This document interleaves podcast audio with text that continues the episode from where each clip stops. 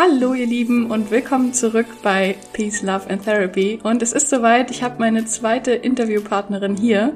Heute darf ich Daya Trende begrüßen und wir haben ein ganz spannendes Thema vor. Wir möchten über offene Beziehung und Polyamorie sprechen.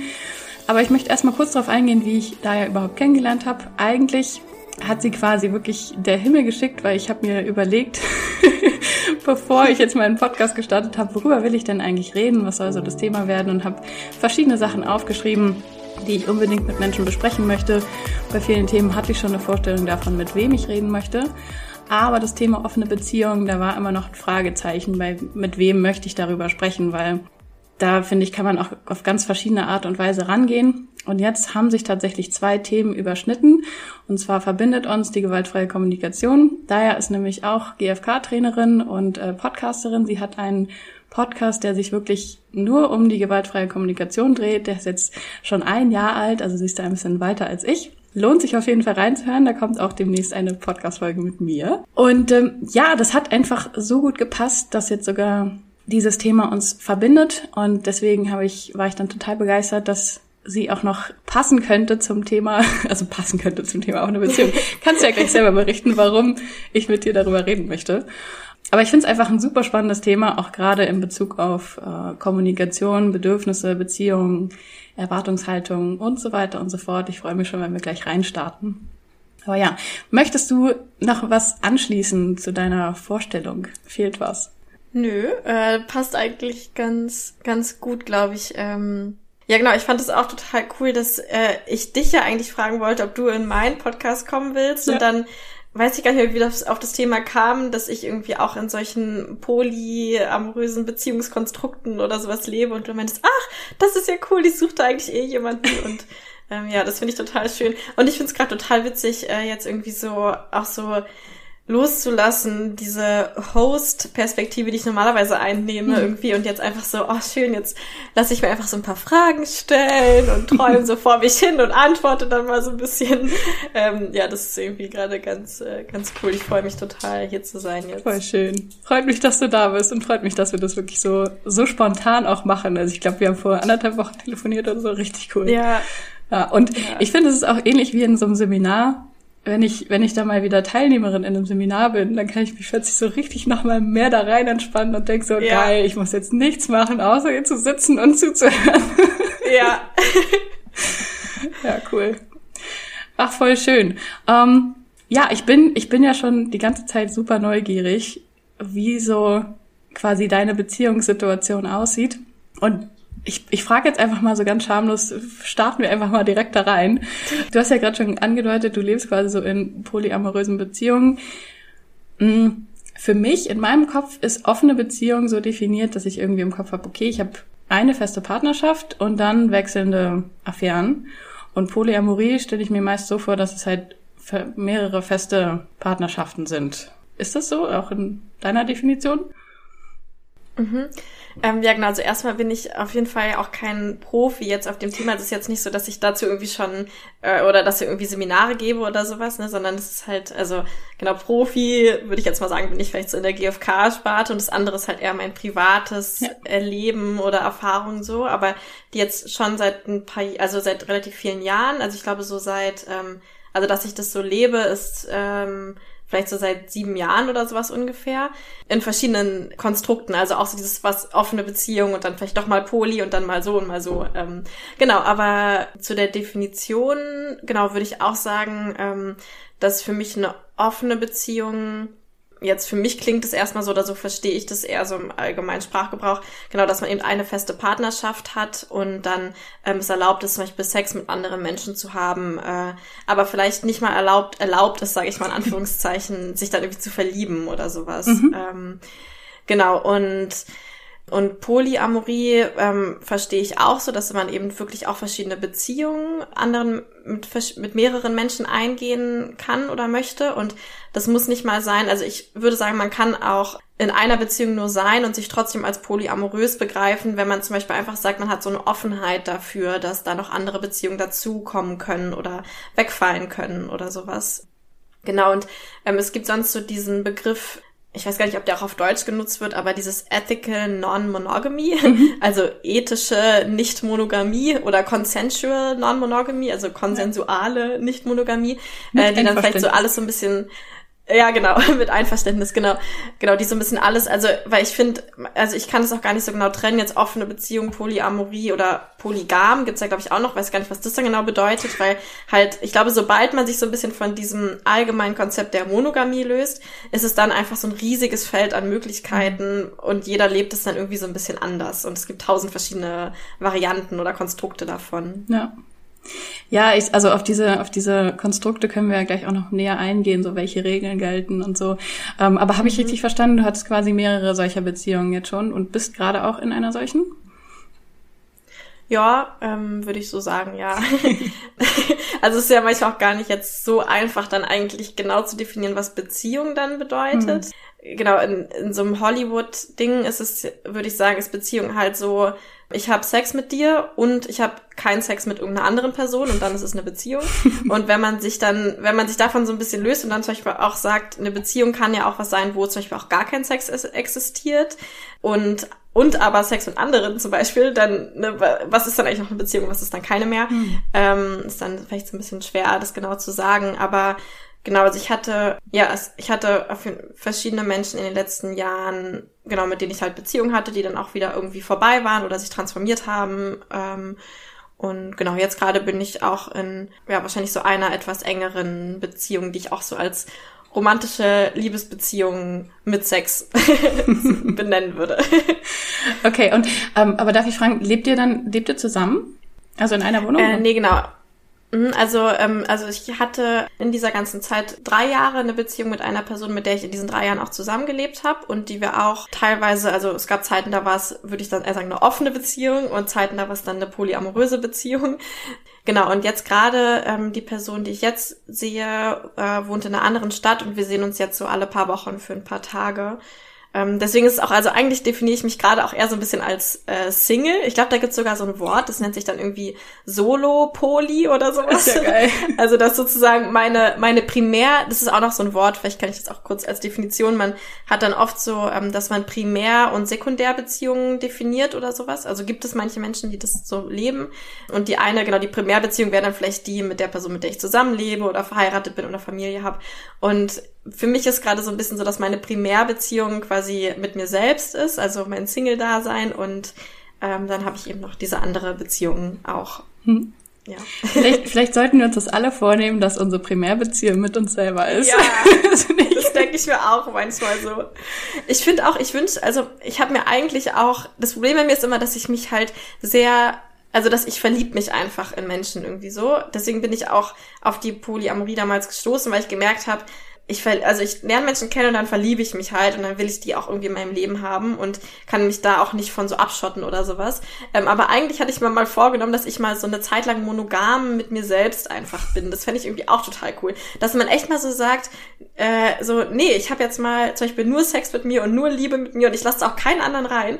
Und das hört sich irgendwie so abstrus an, aber mit anderen Menschen macht man das ja auch, dass ja. man sagt, nee, wir sind jetzt mal monogam, um unsere Beziehung vielleicht auch zu stärken oder um da so ein Vertrauen zu gewinnen oder so sowas. Ähm, aber mit sich selbst macht man das irgendwie nicht so, diese wirklich zu sagen, nee, wenn ich jetzt mit jemand anderem was anfange, dann ist das Betrug an mir selbst. Aber fände ich eigentlich auch mal ein interessantes Experiment. Ja, aber habe ich tatsächlich auch schon häufiger gehört, quasi so das, das Vorhaben, einfach mal wirklich den Fokus nur auf mich zu haben und zu sagen, hey, ich möchte jetzt mhm. einfach mal meine Selbstliebe stärken. Und bevor ich dem nicht den Raum gegeben habe, gehe ich nicht in die nächste Beziehung, dann passiert aber halt ja. manchmal das Leben und dann kommt was auch immer ja. dazwischen. Ja. Ja, aber spannend.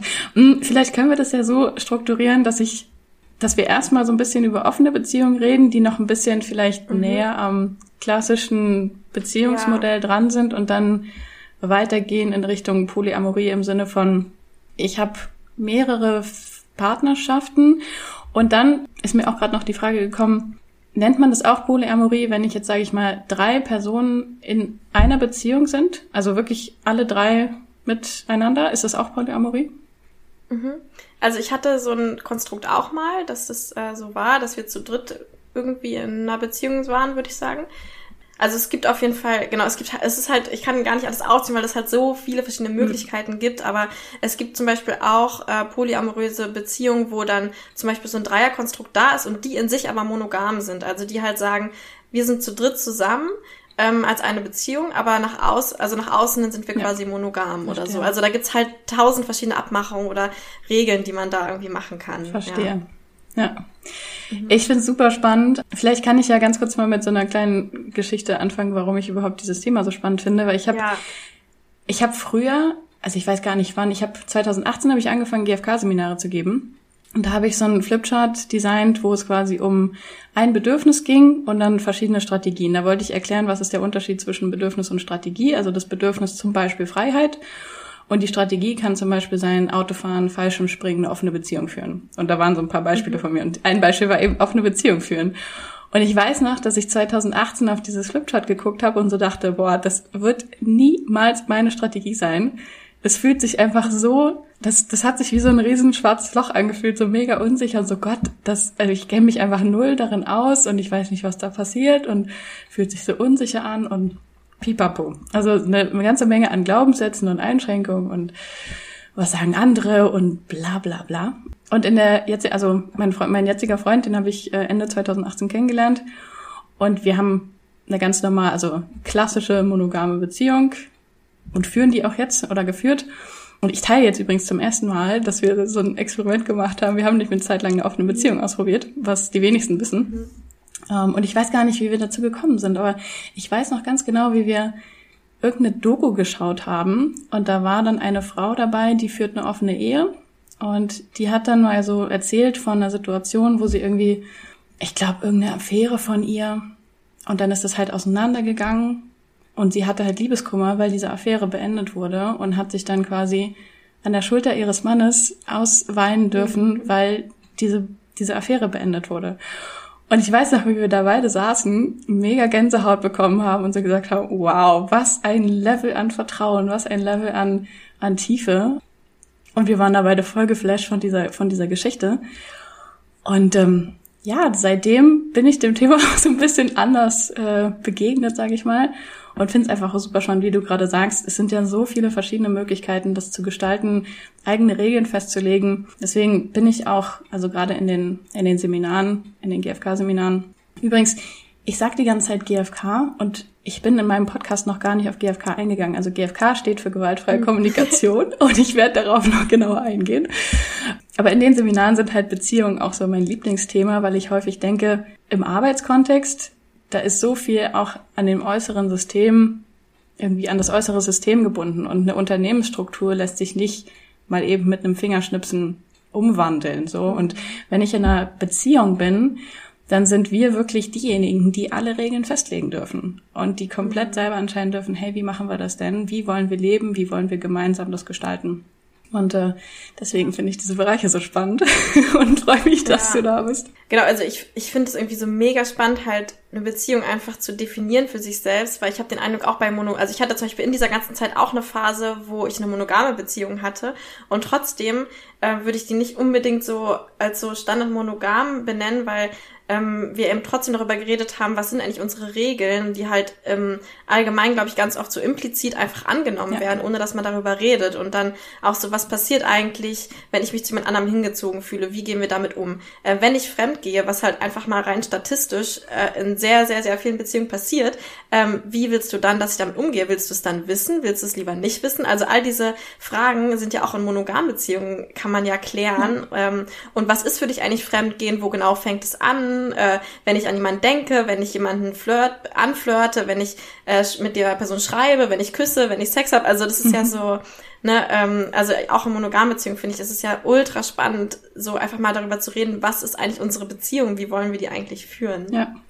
Und ich finde auch super mhm. spannend, wie sehr, wie sehr das dann auch so an die eigenen Themen bringen kann, weil, also wenn zum Beispiel jetzt Fremdgehen einfach ein super schmerzhaftes Thema ist, ähm, auch das dann gemeinsam anschauen zu können und da vielleicht auch einfach gemeinsam durchgehen zu können. Weil ich glaube, also ich kann von mir sagen, dass ich jetzt äh, auch vielleicht gerade durch diese Erfahrung der dieses Experiments nenne ich das einfach gerne, dass dadurch einfach nochmal so viel mehr an Vertrauen dazu gewonnen wurde und noch viel mehr an Offenheit. Und auch wenn wir jetzt gerade, wir nennen es jetzt gerade mal vorübergehend geschlossen, ähm, halt ist einfach eine, eine totale Offenheit da. Also ich, da, ich kann nach Hause kommen und halt erzählen, wenn ich irgendwo einen tollen Typen kennengelernt habe oder äh, mhm. wie auch immer. Also wir reden, wir reden ganz, ganz offen über alles Mögliche.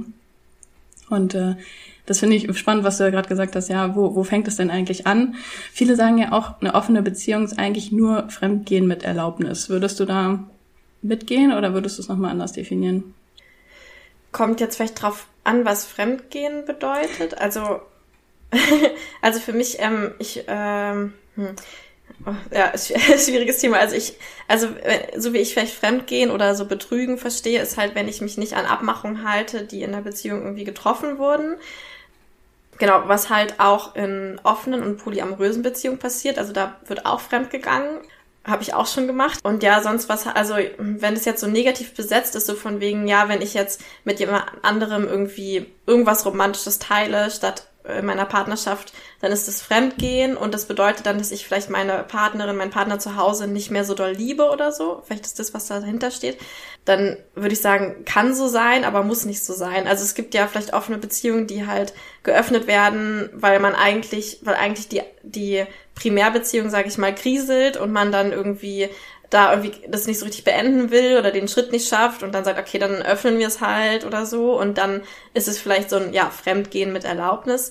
Aber es kann halt auch einfach so ein Ding sein wie, hey, ich habe irgendwie diese Seite in mir und ich meine, wir müssen uns alle nichts vormachen. Sexualität und so ist halt einfach ein großer Teil von den, von vielen Menschen. Und ich will den auch in meiner Beziehung, ähm, ich will, dass der auch in meiner Beziehung Raum hat und da sein darf. Und ähm, außerdem habe ich halt irgendwie ein riesiges Liebebedürfnis und will das halt in die Welt spreaden und mich nicht nur auf eine Person dabei fokussieren oder das auf diese eine Person limitieren. Und dann würde ich eher sagen, dass es nicht Fremdgehen mit Erlaubnis ist, sondern halt eher so eine Erweiterung der Beziehung, weil ja die Beziehung einfach auf einmal viel größer wird und viel mehr Chancen und äh, Freiheiten und mehr Raum gibt einfach so. Mhm. Also glaubst du, dass es dann dementsprechend auch so eine ganz solide Basis braucht, um das überhaupt machen zu können und dass es halt nicht klappt, irgendwie die Beziehung zu öffnen, um sie jetzt zu retten, sage ich mal? Mhm. Ja, da habe ich, glaube ich, verschiedene ähm, Ansätze zu. Also einmal ja eine Beziehung öffnen, um sie zu retten. Ja, also das wird oft so verschrien und gesagt, nee, mach das auf gar keinen Fall. Ähm, und ich kann mir schon vorstellen, dass es klappen kann. Also wenn der Hauptpunkt in der Beziehung tatsächlich ist, also das Tolle an Poly Polyamorie oder so offenen Beziehungen ist ja, dass eben nicht mehr alle meine Bedürfnisse von einer Person gedeckt werden müssen und dass ich auch nicht mehr alle Bedürfnisse von meinem Partner decken muss. Ähm, und bei mir ist es zum Beispiel so, dass ich oft oder jetzt in meinen Beziehungen, die ich bisher hatte, war es immer so, dass ich so nach ein, zwei Jahren ähm, die Lust auf, ähm, auf Sex eigentlich komplett verliere und in einer monogamen Beziehung wäre es jetzt halt so, dass dann die Beziehung halt kriseln würde, wenn mein Partner, meine Partnerin das schon noch will. Ähm, weil ich kann halt das Bedürfnis nicht mehr geben und dann haben wir halt so ein so ein Strategiekonflikt und das geht halt irgendwie nicht mehr in der Beziehung. Und ich finde, aus so, aus so einer Beziehungskrise kann man dann schon die Beziehung öffnen, weil man sagt, hey, dann schauen wir mal, dass du dein, dein, deine Bedürfnisse woanders erfüllen kannst und die ganzen Sachen, die in unserer Beziehung total gut funktionieren, behalten wir halt bei. Also zum Beispiel unsere partnerschaftliche Beziehung, wie wir zusammenleben, wie wir unser Leben zusammen organisieren, ähm, wie wir uns gegenseitig Halt geben, wie wir uns irgendwie Nähe und Liebe uns was geben, ne?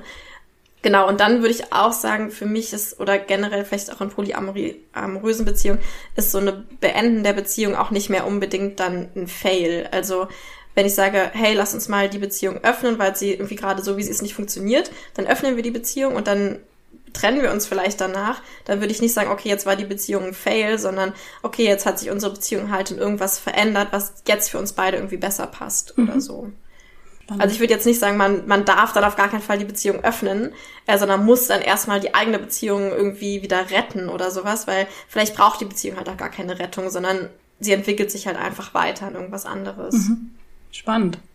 Hattest du jemals so die ganz klassischen, du hast vorhin Hollywood gesagt, so diese, diese Vorstellung von, ich treffe meinen Traummann, heirate den, wir sind happy ever after. Hattest du diese Vorstellung und die hat sich dann irgendwann quasi gewandelt oder war die eigentlich nie so wirklich vorhanden bei dir? Ähm, doch, also meine, meine ersten zwei Beziehungen, die ich hatte, ähm, ich hatte irgendwie schon relativ viele Beziehungen, weil, wie gesagt, ich verlieb mich halt dann immer und dann werden daraus irgendwie immer Beziehungen. Genau, die, meine ersten zwei Beziehungen ähm, waren, waren halt so ganz typische monogame Beziehungen, wo das auch klar war, wo man gar nicht darüber irgendwie diskutiert hat, ob man jetzt irgendwas anderes machen würde, weil war ja gar nicht, war gar nicht die Option irgendwie. Und klar, da hatte ich dann auch solche da dachte ich dann auch, obwohl ich erinnere mich sogar noch, oh krass, das ist ja jetzt auch schon ewig her, da war ich über zehn Jahre her, mein erster Freund, ähm, dass ich dann irgendwie mal so meinte von wegen, naja, ähm, so später mein nächster Freund oder sowas, weil es war mir schon damals klar, ich bin jetzt 15, ich werde jetzt nicht mein Leben lang mit dir zusammenbleiben, so das, also sorry, aber äh, also guckt, also ist halt passiert, sowas passiert einfach heutzutage nicht mehr. Und dann war er irgendwie schon so, hä, wir brauchen noch gar keine Beziehung jetzt zu haben, wenn du eh schon davon ausgehst, dass sie irgendwann vorbei ist, was ist dann der Sinn an dieser Beziehung und so.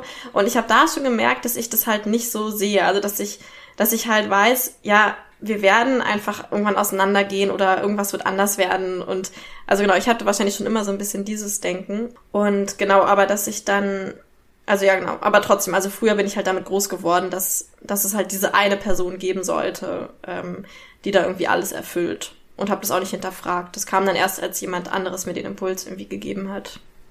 Und kam das, also kam dieser Impuls heraus, weil du quasi gemerkt hast, irgendwie das funktioniert für dich nicht, oder war es ein, war es ein Add-on einfach so, hey, der Möglichkeitenrahmen erweitert sich und wow, ich lerne eine komplett neue Welt kennen, oder war es wirklich auch ein Schmerz aus dem heraus, dass dann gewandelt wurde und du gemerkt hast, ich möchte jetzt nicht mehr all meine Bedürfnisse von einer Person erfüllt wissen? Mhm. Also, genau, es war bei mir zum Beispiel so, dass meine erste Beziehung wurde tatsächlich so beendet, dass ich mich in jemand anderen verliebt habe und dann auch fremdgegangen bin. Ähm, also, weil das halt damals unsere Abmachung war, monogam zu sein. Ähm, und mich dann von meinem ersten Freund getrennt habe deswegen. Ähm, was aber total schmerzhaft für mich war, weil ich den immer noch total geliebt habe eigentlich. Oder zumindestens halt wenigstens eine Freundin, also ähm, ja, also ich wollte ihn einfach in meinem Leben haben, so weil er war dann irgendwie zweieinhalb Jahre Teil meines Lebens und ich wollte ihn eigentlich nicht loslassen, aber habe mich halt in diesen anderen Menschen verliebt. Ähm, das heißt, da war schon so ein Schmerz da und ich habe daraus schon gelernt, so okay, ähm, anscheinend ist es halt bei mir dann irgendwie so und das ist dann irgendwie doof. aber dachte halt, okay, ja, dann muss ich mich halt zusammenreißen und darf mich irgendwie nicht verlieben und so. Und dann ähm, war das so, dass ich dann äh, meine dritte Beziehung war dann halt mit jemandem, ähm, der irgendwie meinte, so, mich juckt das eigentlich überhaupt nicht, was du da draußen so machst. Hauptsache, wenn wir zusammen sind, ist irgendwie alles schön und ähm, sonst, warum sollte ich dich jetzt irgendwie einschränken? Also das kam gar nicht in seinem, er hat es nicht verstanden, warum soll ich eine Person, die ich liebe, irgendwas verbieten, äh, was die Person glücklich machen würde. Also das, ja, kam irgendwie nicht, hat er nicht verstanden und und so kam es dann erst, dass ich mich damit beschäftigt habe und dass ich dann so gemerkt habe, boah, krass, dann dann heißt es ja, dass ich in einer Beziehung sein darf und diese ganzen unfassbar tollen Dinge in einer Beziehung erleben darf, also diese Liebe und Nähe und Vertrauen und auch noch diese anderen Sachen alle machen darf, das ist ja irgendwie zu gut, um wahr zu sein. und dann habe ich aber gemerkt, so ja, hä, wieso, wieso machen, haben wir denn im Leben diese Situation, dass wir uns nicht erlauben, so zu leben, dass wir denken, das ist ja zu gut, um wahr zu sein. Also, mhm. das, so, ne, dass wir uns irgendwie so einschränken und denken, ja, das müsste ja so sein, aber warum? Also, warum sollen wir uns denn eigentlich einschränken, wenn uns irgendwas anderes glücklich machen würde? Ja, spannend. Hattest du jemals dann die Angst, dass du quasi, wenn, wenn die, ich nenne es jetzt, wie, wie du vorhin gesagt hast, Primärbeziehung und hattest du jemals die Angst, dass du dann jemanden kennenlernst und dich zu doll in Anführungsstrichen, sage ich mal, verliebst und dann eine monogame Beziehung mit dieser neuen Person plötzlich möchtest? Oder ist die Angst eigentlich nie da gewesen? Mhm. Ähm, genau, also das, äh, dass ich eine monogame Beziehung möchte, ähm, nicht. Also bei mir ist das schon so, dass ich nicht in dieser super frisch Verliebtheitsphase bin, dass ich dann am Anfang vielleicht schon so vor allem natürlich mit dem Fokus auf dieser Person bin und da irgendwie an nichts anderes denken kann und sowas. Ähm, aber es war jetzt dann nie so, ähm, genau, dass ich dann denke, boah, dann will ich vielleicht eine monogame Beziehung mit der Person. Genau, aber es ist bei mir so passiert, ähm, in, genau, in zwei äh, Polybeziehungen, die ich hatte, jetzt in diesen letzten sechs, sieben Jahren, ähm, dass ich mich dann eben verliebt habe und dann mit der Person, mit der ich davor zusammen war, auf irgendeine Art und Weise auseinandergegangen bin. Und genau, heutzutage würde ich das, glaube ich, auch anders machen, oder habe ich da was dazu gelernt. Aber klar passiert es halt, dass man sich verliebt und dann ähm, da eben nicht mehr mit der Person davor zusammen sein will oder sich da halt irgendwie entliebt oder sowas. Genau, und ich glaube, also eine Sache ist, das kann halt auch in monogamen Beziehungen passieren. Also ne, es ist ja nun mal so, monogame Beziehungen halten auch nicht für immer. aber dann ist es oft so, dass bei Polybeziehungen wird dann gesagt, ah, weil ihr Poly wart, ist jetzt eure Beziehung auseinandergegangen. Und bei monogamen Beziehungen wird es halt gar nicht auf diese Monogamie geschoben, sondern so wie, ja, hat halt nicht geklappt oder so. Mhm. Aber es ist halt bei beiden das Gleiche. Beziehungen gehen halt auseinander so. Ähm, genau, aber heutzutage ist es bei mir auch so, dass ich eben nicht mehr so, also früher war das für mich halt immer so, eine Beziehung ist das, wo Sex passiert. Und genau, in dieser frisch Verliebtheitsphase will ich dann vielleicht keinen Sex mehr mit meinem schon langjährigen Partner oder Partnerin, äh, weil ich da vielleicht auf einmal dann meine ja, so sexuell oder mein Körper dann nur bei dieser anderen Person ist. Und das war auch der Grund, warum ich dann damals mich getrennt habe, weil ich gemerkt habe, boah, ich will mit, mit dir, also mit meinem Partner, mit meinem Primärpartner, will ich keinen Sex mehr gerade haben. Das heißt, anscheinend ist die Beziehung kaputt und ich muss mich jetzt irgendwie trennen. Genau, und heutzutage wäre das halt überhaupt nicht mehr so. Heutzutage wüsste ich halt, ja gut, ich liebe ihn trotzdem noch und ich will trotzdem noch die ganze Zeit kuscheln und sowas. Und ähm, dann ändert sich jetzt halt unsere Beziehung vorübergehend oder vielleicht sogar für immer. Hm. Aber Spannend. Ich finde es auch einen total beruhigenden Gedanken, sage ich mal. Also für mich in meiner in meiner ersten Beziehung, die viereinhalb Jahre ging, da war es auch in meinem Kopf so, sobald ich auch nur ansatzweise Interesse an jemand anderem habe, muss es bedeuten, dass irgendwas in meiner Beziehung falsch läuft. Und das war immer total die bedrohliche Geschichte. Mhm. Und ich habe mich dann auch einmal getrennt, weil ich irgendwie wen aus, weiß ich nicht, aus irgendeinem, keine Ahnung, fand den toll. Und dann fand ich ihn schon gar nicht mehr so toll, als ich dann Single war. Und dann dachte ich so, hä, ist ja, ja. jetzt irgendwie komisch. und dann ja. sind wir wieder zusammengekommen und dann dachte ich so, hä, okay, jetzt darf ich wieder niemanden toll finden. Oh Gott, anstrengend. um, ähm, und, und das halt einfach so als, als beruhigende Gedanken zu haben, wenn ich, wenn ich halt jemanden, also diese Verliebtheitsphase, wie du es gerade beschrieben hast, so, ich stelle mir das immer so mit der klassischen rosaroten Brille vor, die hält ja ein paar mhm. Wochen, vielleicht sogar Monate und dann ist sie aber auch wieder mhm. irgendwie passé, weil dann hört diese Idealisierung dieser Person irgendwann auch auf, mhm. also zumindest in meinem Erleben. Und das so als beruhigenden Gedanken einfach mitzunehmen, selbst wenn ich jetzt in einer monogamen Beziehung lebe, es ist nicht so eine Katastrophe, wenn jetzt, sage ich mal, Interesse an jemand anderem auftaucht. Oder beziehungsweise wenn vielleicht auch mein Partner sagt, hey, ich finde die und die Person toll oder ich habe da jemanden kennengelernt und äh, ich würde gerne die auf die und die Art und Weise kennenlernen oder so. Ich finde es irgendwie, mhm. mittlerweile hat das für mich was total Beruhigendes, während das früher einfach was mega Bedrohliches hat. Das finde ich ganz spannend. Mhm. Ja. Ja, ich finde, also das finde ich halt total, genau, also ich kann ja mal aus meiner Erfahrung, mein, äh, mein erster, pa also der eine Partner, den ich hatte, ähm, mit dem ich auch so zum ersten Mal Poli war, der war halt so ein super, super rationaler Mensch. Also so richtig, und das habe ich halt so an dem geliebt. Und es war so, wenn der irgendwas gesagt hat, habe ich das so 100% vertraut, weil ich wusste, der hat sich alle Fakten dazu ganz genau angeguckt und dann gegeneinander abgewogen und so, so eine, so, also war ja irgendwie so. Und, ähm, und dann habe ich mich halt verliebt, ähm, und das war dann auch so eine Phase, wo wir, wo ich ähm, in zwei Beziehungen, ähm, auch so zwei, die ich ziemlich gleich äh, gleichwertig äh, behandelt habe, Beziehung hatte, in eine Person ähm, und der war halt so ein super Romantiker und so ein richtig, also richtig süß und halt so total, also nur im Gefühl und gar nicht in irgendwelchen Fakten und sowas und ähm, das ist halt genau das, also ich glaube schon, dass wenn wir uns verlieben, kann es irgendwie darauf hinweisen, was fehlt mir denn in der Beziehung, die ich gerade habe. Also insofern vielleicht schon so eine Art Bedrohung sein, dass ich halt merke, okay, ich verliebe mich gerade in diese Person. Ähm, was ist es denn? Okay, anscheinend fehlt mir so, ein, so eine Art Romantik in meiner Beziehung, die ich gerade habe, weil die vielleicht sehr rational oder sehr abgeklärt ist oder sowas. Ähm, und das finde ich schon total wertvoll, da halt hinzugucken und zu gucken, okay, warum, was ist denn das, was mir vielleicht gerade fehlt, warum ich mich jetzt in eine andere Person verliebe. Und ähm, in einer monogamen Beziehung könnte man dann vielleicht versuchen, das irgendwie mit, mit zu inkludieren und zu sagen, hey, ich merke irgendwie, ich habe da auch so ein Romantikbedürfnis, was ich irgendwie auch gerne in unserer Beziehung erfüllt hätte. Ähm, und ich finde halt das Schöne an so offenen Beziehungen oder polyamorösen Beziehungen, dass ich will ja meinen Partner gar nicht verändern. Also ich will ja, dass er halt genau dieser Mensch ist, in den ich mich so verliebt habe, mit seiner ganzen abgeklärten Rationalität. Aber ich will eben auch dieses andere und dann mhm. kann es halt, ohne dass ich das eine schlecht machen muss, können halt beide Sachen irgendwie da sein. Und äh, genau, das finde ich halt das Tolle, dann sind halt diese Sachen keine Bedrohungen mehr, sondern halt nur noch Add-ons. Und mhm. Ähm, es ist halt gar nicht mehr dieser Gedanke da, du musst jetzt alle meine Bedürfnisse erfüllen und du musst jetzt diese Halbkugel sein, die perfekt, perfekt auf meine Halbkugel passt, damit wir zusammen eine Kugel ergeben, weil das gibt's halt gar nicht so, sondern wir sind halt ein riesiges Puzzle und überall kommen verschiedene Puzzleteile ran, ohne dass deswegen das eine andere Puzzleteil, was schon irgendwo passt, jetzt nicht mehr passt, mhm. sondern wir hatten Puzzle, es kommen halt immer neue dazu irgendwie. Schönes Bild, ja. Ich habe mich gerade gefragt, kriegst du dann also ich meine, du hast ja gerade gesagt, deine Primärbeziehung ist eigentlich auch mit dir selber.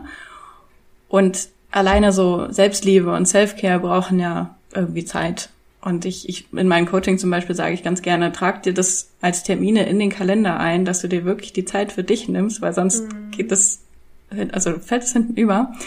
Aber ich frage mich jetzt gerade, ob, weil ich habe zum Beispiel für mich auch gemerkt, in der, in der Zeit, wo wir das Experiment, sage ich mal, gemacht haben, auch eine Beziehung, da hatte ich tatsächlich nicht so viele andere Hobbys. Also das klingt jetzt ein bisschen bescheuert, aber das war wirklich, es war ein zeitintensives Ding einfach, weil ich meine, andere Leute kennenlernen, Zeit für die nehmen. Ich habe ja sonst noch mein Leben drumherum, vielleicht noch Freunde und Familie, meinen Job, meine Selbstständigkeit, Sport will ich auch noch machen, die Hunde, wenn man dann auch noch irgendwie noch andere Sachen hat.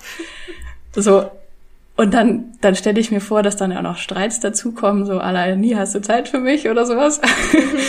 Hast du da jemals so ein Zeitmanagement, das klingt richtig bescheuert, aber so ein Zeitmanagement-Problem?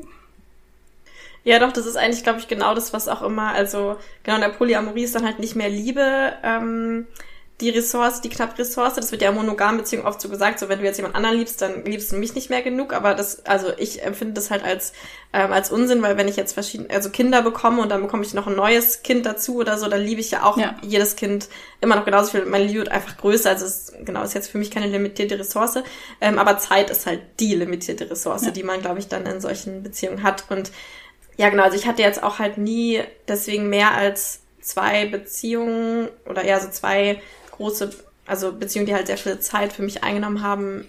Parallel äh, kann man es auch nicht vorstellen. Ich bin auch sehr introvertiert, also ähm, also ich brauche immer ganz viel Zeit alleine und habe auch jetzt auch nicht so super viele ähm, Freundschaften oder sowas. Genau, deswegen hat es für mich immer ganz gut gepasst. Aber ja, also ich kann mir schon vorstellen, da dass da halt auch dann verschiedene Bedürfnisse aufeinandertreffen können und so ein bisschen clashen können, wenn ähm, also zum Beispiel jetzt die Person, mit der ich ähm, bis vor einem halben Jahr ein bisschen länger in einer monogamen Beziehung auch mal zeitweise war, ähm, brauchte halt, will das halt so sehr, also hat halt dieses, boah, ich will am liebsten jede Nacht neben der einen Person einschlafen und jede, jeden Morgen neben der aufwachen und sowas, ähm, was ich auch total schön finde.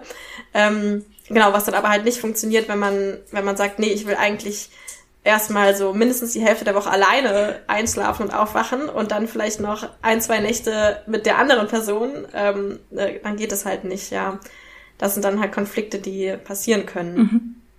Ich finde total spannend, dass du jetzt gerade gesagt hast, Liebe ist keine begrenzte Ressource, aber Zeit schon. Das, also das, das ja. sehe ich total. Und ich glaube, da liegen auch dann die Herausforderungen vielleicht auch in der Art und Weise, die Regeln abzustecken oder ähm, sich das so zu gestalten, dass, dass es halt für beide Seiten passt. Oder? Mhm, ja, ja, total. Und also ich glaube auch, dass halt dieses Bild, was man da manchmal hat, so, okay, offene Beziehung und jetzt wird dann jeden Tag nur noch mit anderen rumgevögelt oder so. Und man ist die ganze Zeit auf Orgien und sowas alles. Obwohl Orgien sind ja dann eigentlich ein äh, guter Zeit, ähm, Zeiteinsparer, wenn man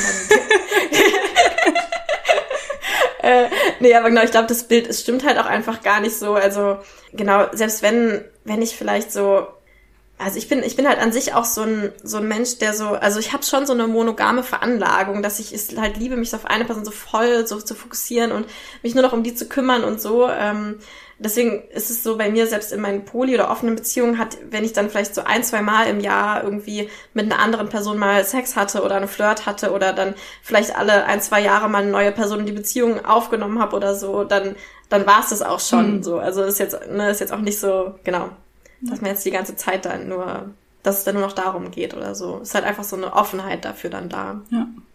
Ich finde auch total spannend, aus welcher Intention heraus wird das überhaupt gemacht. Also mein Partner und ich haben irgendwann im, im Laufe dieses Experiments auch festgestellt, wir finden völlig unterschiedliche Phasen dieser ganzen Geschichte halt spannend und ziehen da völlig unterschiedliche Dinge für uns raus.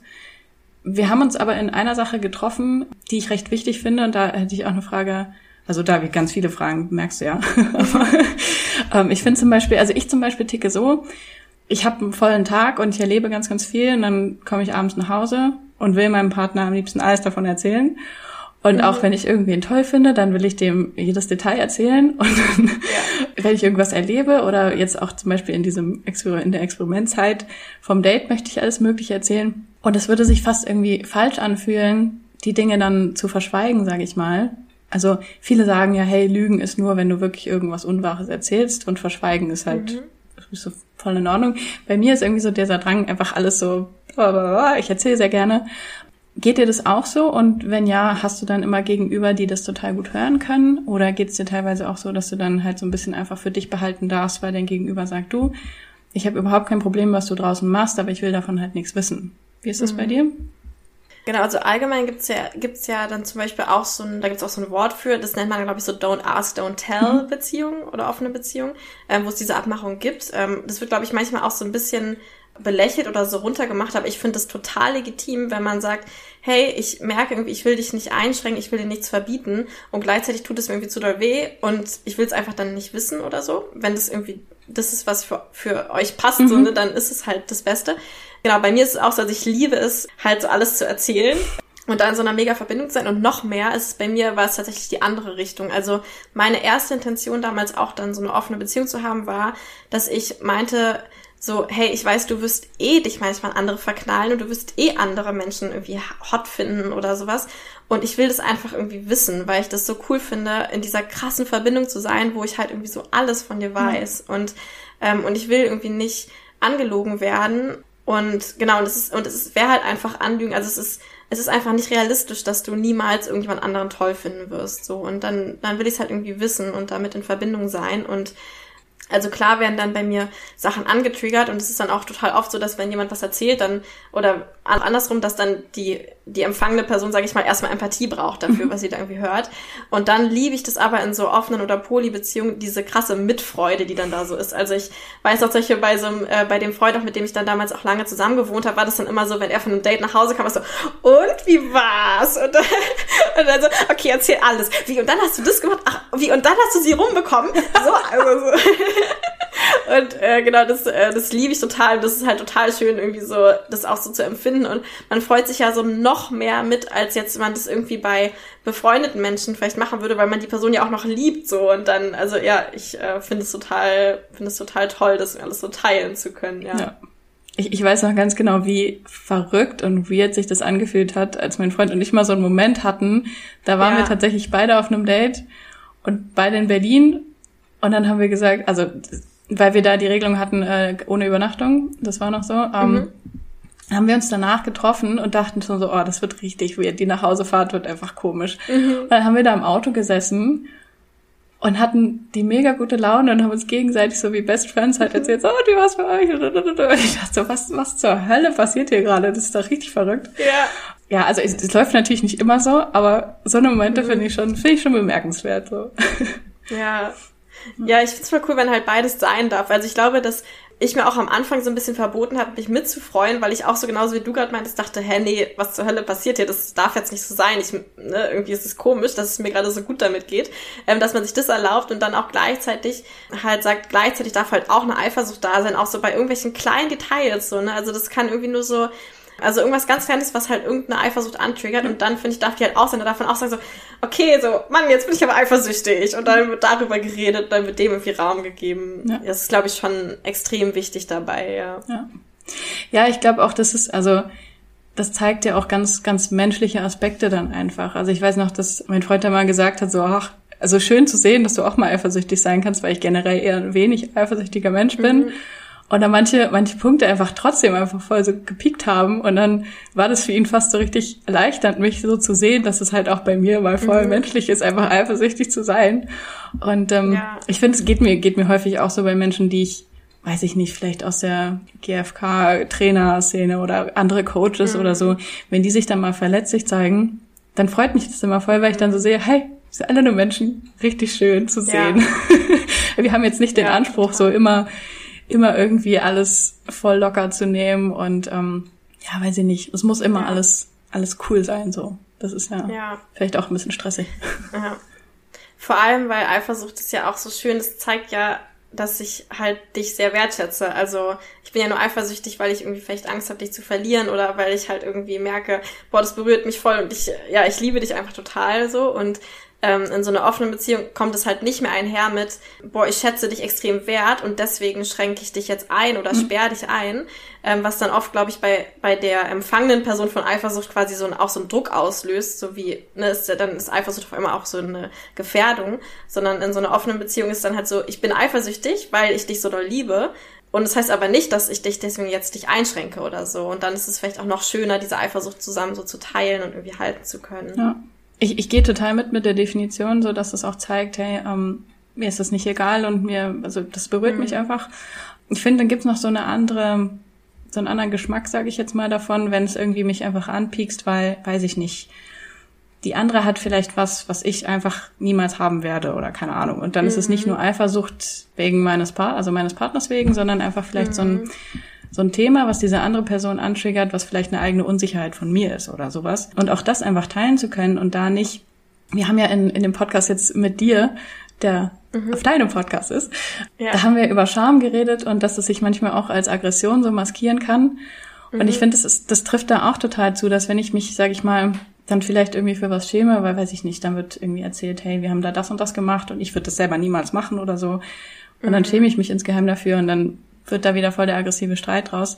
Da halt einfach mhm. auch wirklich in der Bewusstheit sein zu können und mich zeigen zu können mit dem, was da vielleicht eigentlich wirklich angetriggert ist. Mhm. Ich finde, das würde, glaube ich, auch nie rauskommen, wenn, wenn dieser eine Trigger der anderen Person vielleicht gerade nicht da gewesen wäre. Also wenn man Bock auf Trigger hat, dann okay, klingt jetzt ja. ein bisschen komisch, aber ja. Ja, ja, voll. Du hast ja gesagt, du hast mal eine offene Beziehung geführt und dann hat sich das später vielleicht so eher poly entwickelt. Wie war denn so die Entwicklung der Regeln? Waren es eher mehr Regeln, weniger Regeln? Wie habt ihr das mhm. gestaltet? Und wenn, wenn ja, was waren so die wichtigsten? Ja, ich glaube, so wie das halt immer so ist, jetzt im Nachhinein ist man dann irgendwie schlauer und dann liest, oder ich habe auch irgendwelche klugen Bücher gelesen und über irgendwelche Regeln, aber dann haben wir es doch vielleicht nie so ganz klar definiert oder so und dann eher so aus der Erfahrung habe ich vielleicht gelernt und hatte auch dann, ja, genau, muss, also Beziehungen mussten dann auch beendet werden, weil, und dann habe ich halt daraus wieder gelernt und so. So mhm. ist es halt irgendwie, glaube ich, wenn man neue Sachen lernt. Ähm, vor allem Sachen, die noch nicht so klar vorgegeben sind wie Monogamie, wo man schon alle Regeln schon fertig serviert bekommt in jedem Hollywood-Film, sondern die halt irgendwie selbst festlegen muss. Obwohl wir auch da ähm, festgestellt haben, die Regeln sind auch meist nicht so ganz so. Ja, ja. Mhm. auch nicht so ganz klar definiert, ja. ja. Ich habe letztens, also es gibt auch so ein Buch, das heißt More Than Two, also mehr als zwei. Ich weiß gar nicht, ob es eine, deutsche Übersetzung gibt, aber bestimmt.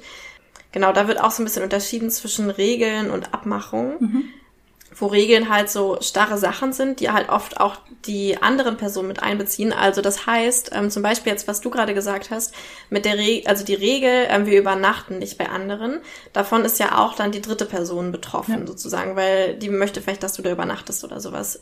Und Abmachungen sind eher dann sowas, was quasi nur zwischen euch stattfindet. Also sowas wie, wenn es irgendwie den Wunsch gibt, bei einer anderen Person zu übernachten, dann checken wir zwei davor nochmal ein oder ja. so ähm, und gucken nochmal, ob das vielleicht gerade stimmig ist oder vielleicht auch nicht.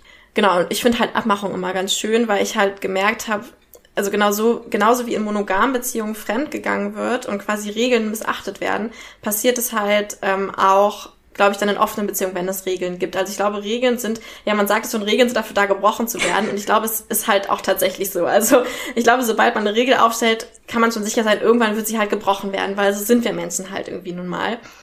Und da finde ich, genau, da finde ich es irgendwie schön, halt eher zu gucken, wirklich Abmachungen irgendwie ähm, so zu machen. So, also was sind, ja, genau. Und also ich, ich überlege gerade, was. Also ich erinnere mich an so eine Abmachung, die ich eine Weile hatte mit der Person, mit der ich auch am längsten zusammen war. Wobei es auch eher eine Regel war, muss ich sagen, weil ich halt sauer war, wenn sie nicht eingehalten wurde. Ähm, und das war, dass ich eine Zeit lang immer wissen, so bevor irgendwas passiert, wissen wollte. Also, also ich habe ich hab gemerkt, so dass wenn er zum Beispiel auf ein Date gegangen ist und ich das schon wusste, dann war ich halt so mega, also das war total geil, weil ich war dann alleine zu Hause, wir haben auch zusammen gewohnt und war es total genossen, so, oh mein Gott, so endlich alleine zu Hause. Und er bespaßt sich da irgendwie, soll er machen, Hauptsache ich habe meine, meine Single Night Out quasi. Und dann, wenn er auch wiederkam, war ich halt total diese Mitfreude, so, und was ist passiert? Und war total neugierig und sowas. Und was mich aber immer total gepiekst hat, war, wenn er zum Beispiel irgendwie weiß nicht, in eine Bar war mit Freunden oder so, dann nach Hause kam und mir dann erzählt hat, mhm. hey, ich habe da mit jemandem rumgemacht oder so. Und ähm, das war bei mir immer so ein Ding, ich hatte halt so ein riesiges Bedürfnis mit ihm, auch gerade weil wir zusammen gewohnt haben und Primärbeziehungen hatten, ähm, so mich wie so ein Team zu fühlen. Und ähm, ich habe mich halt immer wie ein Team gefühlt, wenn ich irgendwie wusste, alles zwischen uns ist irgendwie so abgesprochen. Und ähm, wenn es nicht so war, habe ich mich halt eher wie so ein Outsider gefühlt. Genau, dann hatten wir halt mal so diese Abmachung oder hatte ich halt diesen Wunsch geäußert, dass er quasi immer Bescheid sagt, bevor irgendwas passiert. Und das hat, hat mir sogar auch schon gereicht, wenn er in einer Bar war und da war jemand und der hat mir kurz einen Text und meinte, hey, da ist eine, die finde ich irgendwie so ein bisschen heiß. Keine Ahnung, vielleicht passiert was, aber ich habe jetzt noch nicht mit ihr geredet, vielleicht auch nicht so. Und dann hat es mir schon gereicht. Mhm. So, dann habe ich mich total inkludiert gefühlt. Genau, und natürlich wurde diese Abmachung oder dann halt eigentlich Regeln auch gebrochen, weil manchmal kann, kann man es halt nicht abschätzen und dann passiert halt mal was so. Ist halt so irgendwie. Äh, und dann war ich halt immer total sauer und das war total der Weltuntergang. Ähm, genau, daraus habe ich jetzt, glaube ich, auch so ein bisschen gelernt, dass ähm, ich das halt jetzt nicht mehr als Regel, sondern ähm, genau, dass ich halt jetzt sagen würde, hey, wenn es sich irgendwie ergibt, dann würde ich es voll schön finden, wenn du mir vorher Bescheid sagst, weil das dann für mich viel einfacher ist. Und wenn du mir nicht vorher Bescheid sagst, dann kannst du dich darauf gefasst machen, dass wenn du nach Hause kommst, du mir halt erstmal eine halbe Stunde Empathie geben musst, äh, bis ich mich wieder sicher fühle und dann in die Mitfreude gehen kann. So. Ja. ja. Spannend. Ich habe ich hab vorhin gemerkt, so bei, bei, deinem, bei deinem Wort Check-in, genauso wie ich jetzt manchmal hier einfach so GFK-Begriffe reinschmeiße. So Check-in und Timeout, so verwenden wir einfach voll, voll selbstverständlich schon. Ja. Check-in ist quasi einfach so gemeint als hey, wir, wir kommen mal kurz zusammen und machen quasi so ein Gefühlsbedürfnis-Check-in. Hey, wie geht's dir gerade? Wo, mhm. wo stehst du? Was beschäftigt dich? Wie geht's dir jetzt mit diesem XY-Thema? Sowas, oder? Ja, stimmt, ja, genau. Also als ich meinte mit dem Übernachten, ne, ja. so genau, dass man dann so ein Check-in macht und sagt, hey, ich habe hier gerade irgendwie, ich hätte gerade irgendwie Lust hier zu übernachten. Wie geht's dir gerade? Und dann sagt die, oh, nee, ich bin gerade so ein bisschen einsam zu Hause und würde irgendwie, glaube ich, lieber, dass du nach Hause kommst. Und dann kann man, genau, es ist so ein ja. Check-in und dann kann man gucken, okay, wie gehen wir mit der Situation um. Ja lernst. Also ich ja. kann ja aber noch kurz, ähm, genau bevor, also bevor wir von dem Thema weggehen, so auf dieses Regel- oder Abmachungsthema, ähm, so typische Sachen sind sowas wie, ähm, zum Beispiel gibt es Menschen, die sagen genauso wie du mit nicht übernachten oder man sieht keine, keine einzelne Person mehr als dreimal oder sowas in offenen Beziehungen, dass man sich dann vielleicht nicht verliebt, wenn man sowas irgendwie will. Äh, dann gibt's so diese Regel, irgendwie niemanden der in der gleichen Stadt wohnt, dann gibt es irgendwie die Regel, niemanden, mit dem, den, äh, mit dem ich selbst vielleicht eine Freundschaft hab oder sowas. Also ne, du, du darfst nicht mit jemandem was anfangen, mit dem ich selbst eigentlich schon eine Beziehung habe äh, oder eine Freundschaft. Genau, das sind, glaube ich, so ein paar typische Sachen, die da manchmal so genannt werden und dass man so ein, so ein Gefühl dafür bekommt. Genau, aber jetzt mittlerweile mag ich es eigentlich total, eigentlich keine, keine Abmachung oder keine Regeln zu haben, außer halt die, lass uns einfach über alles reden, was halt da ist und schauen, wie wir mit der Situation umgehen. Ja. So. Was dann äh, einfach die Zeit braucht und die die Bereitschaft, da immer drüber zu reden. So. Ja. ja. Ja. Das passt eigentlich auch ganz gut zu der, der Frage, die ich als nächstes stellen wollte, weil man kann ja manchmal nicht beeinflussen, in wem man sich jetzt irgendwie verguckt und wen man cool findet und wen man toll findet. Geht es dir manchmal so, dass du jemanden kennenlernst? Also, also mein, mein Klischeebild ist jetzt gerade, du lernst irgendwie einen Typen kennen und ihr findet euch toll und der hält aber von dieser ganzen Geschichte halt wenig. Und findet es irgendwie total, weiß ich nicht, weird, upturn, was auch immer. Wie gehst du damit um? Ist es dann quasi so ein, versuchst du dann irgendwie sein Ego da umzudrehen und vielleicht zu überzeugen oder ist es dann einfach nichts für dich und dann trennen sich die Wege wieder oder wie würdest du damit umgehen? Hm. Also ich wohne ja auch in Berlin und bewege mich halt auch in so Kreisen, also in GFK-Kreisen und sowas, ne, wo das vielleicht, also ich wüsste jetzt gar nicht, ob ich da mal so diese Erfahrung gemacht habe. Ja, wo, ja, nee, nicht so richtig. Also ich glaube, meistens waren da Leute schon so sehr offen für. Genau, und sonst ist es auf jeden Fall, finde ich so, habe ich die Erfahrung gemacht, dass es oft für Menschen einfacher ist, in so ein Polykonstrukt direkt so einzusteigen, weil sich das dann alles schon so natürlich irgendwie anfühlt. Ähm, und so, also wenn mich jetzt jemand kennenlernt mit der Beziehung, die ich vielleicht schon habe, dann ist es so wie, ja, okay, ich lerne jetzt halt Daya kennen und zu Daya gehört halt auch diese polyamoröse Beziehung oder sowas. Und dann, ähm, genau, dass es oft einfacher für Menschen ist, als wenn man monogam zusammenkommt und es dann öffnet, weil dann ist es halt eher wie so ein, ah, anscheinend war mit unserer Beziehung irgendwas nicht gut genug oder so oder irgendwas ist halt so ein bisschen, irgendwas verändert sich und ist ja auch immer gruselig. Genau, das heißt, also ich habe eher die Erfahrung gemacht, dass es, wenn man von Anfang an super offen damit umgeht, dass die Person einen dann halt so kennenlernt und dann halt auch sich so in mich verliebt, wie ich halt bin und das gehört halt dann dazu irgendwie und genau, habe ich bisher eigentlich immer nur so sehr gute Erfahrungen mitgemacht. Ja, spannend. Weil ich, äh, ich stelle mir das halt außerhalb von, von diesen Kreisen, wo es halt irgendwie so ge eh gelebt wird und viele damit vertraut mhm. sind, da stelle ich mir das echt spannend vor, weil ähm, in vielen Köpfen halt einfach verankert ist, okay, also entweder bist du Single und du willst Single bleiben mhm. oder entweder oder du bist Single und willst halt einen festen Partner finden oder du bist ja. in, in, der festen Partnerschaft und dann habe ich da eh ja. eh nichts verloren. also ja. das sind so so häufig so so Schubladen, die wir also was heißt mhm. wir? Jetzt in, in deinem Fall ja nicht, aber die, die ja. häufig dann irgendwie doch schon gelten. Mhm.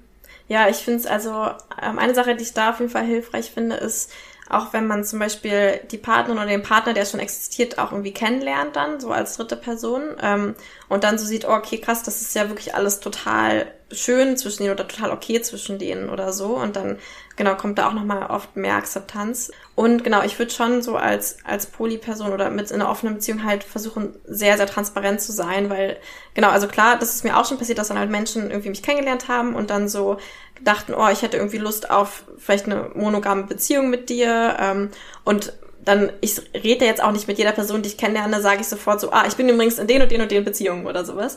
Aber ich glaube, das ist schon hilfreich, da möglichst transparent zu sein und zu sagen so, guck mal, also ähm, wir lernen uns jetzt kennen so ne und wer weiß, wo das hingeht. Ähm, ich will jetzt überhaupt gar keine, nicht schon sagen, da wird's hingehen oder so, aber äh, das ist das, was du von mir erwarten kannst. Und zwar ist es keine monogame Beziehung. Es ist, ich werde, egal wie doll wir uns verlieben, nicht mehr als vielleicht zwei Tage die Woche Zeit für dich haben. Und es wird diese andere Person noch geben. So, also dass man wirklich alles, was man so weiß, halt auf den Tisch legt, damit die, damit das Gegenüber sich dann darauf einstellen kann und das für, für sich selbst abchecken kann, ob sie das möchte oder nicht. Ja.